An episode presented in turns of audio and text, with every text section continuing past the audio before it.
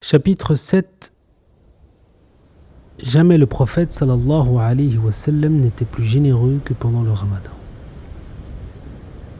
Ibn Abbas a dit Le prophète était le plus généreux des hommes, mais il l'était plus encore en ramadan quand il recevait Jibril.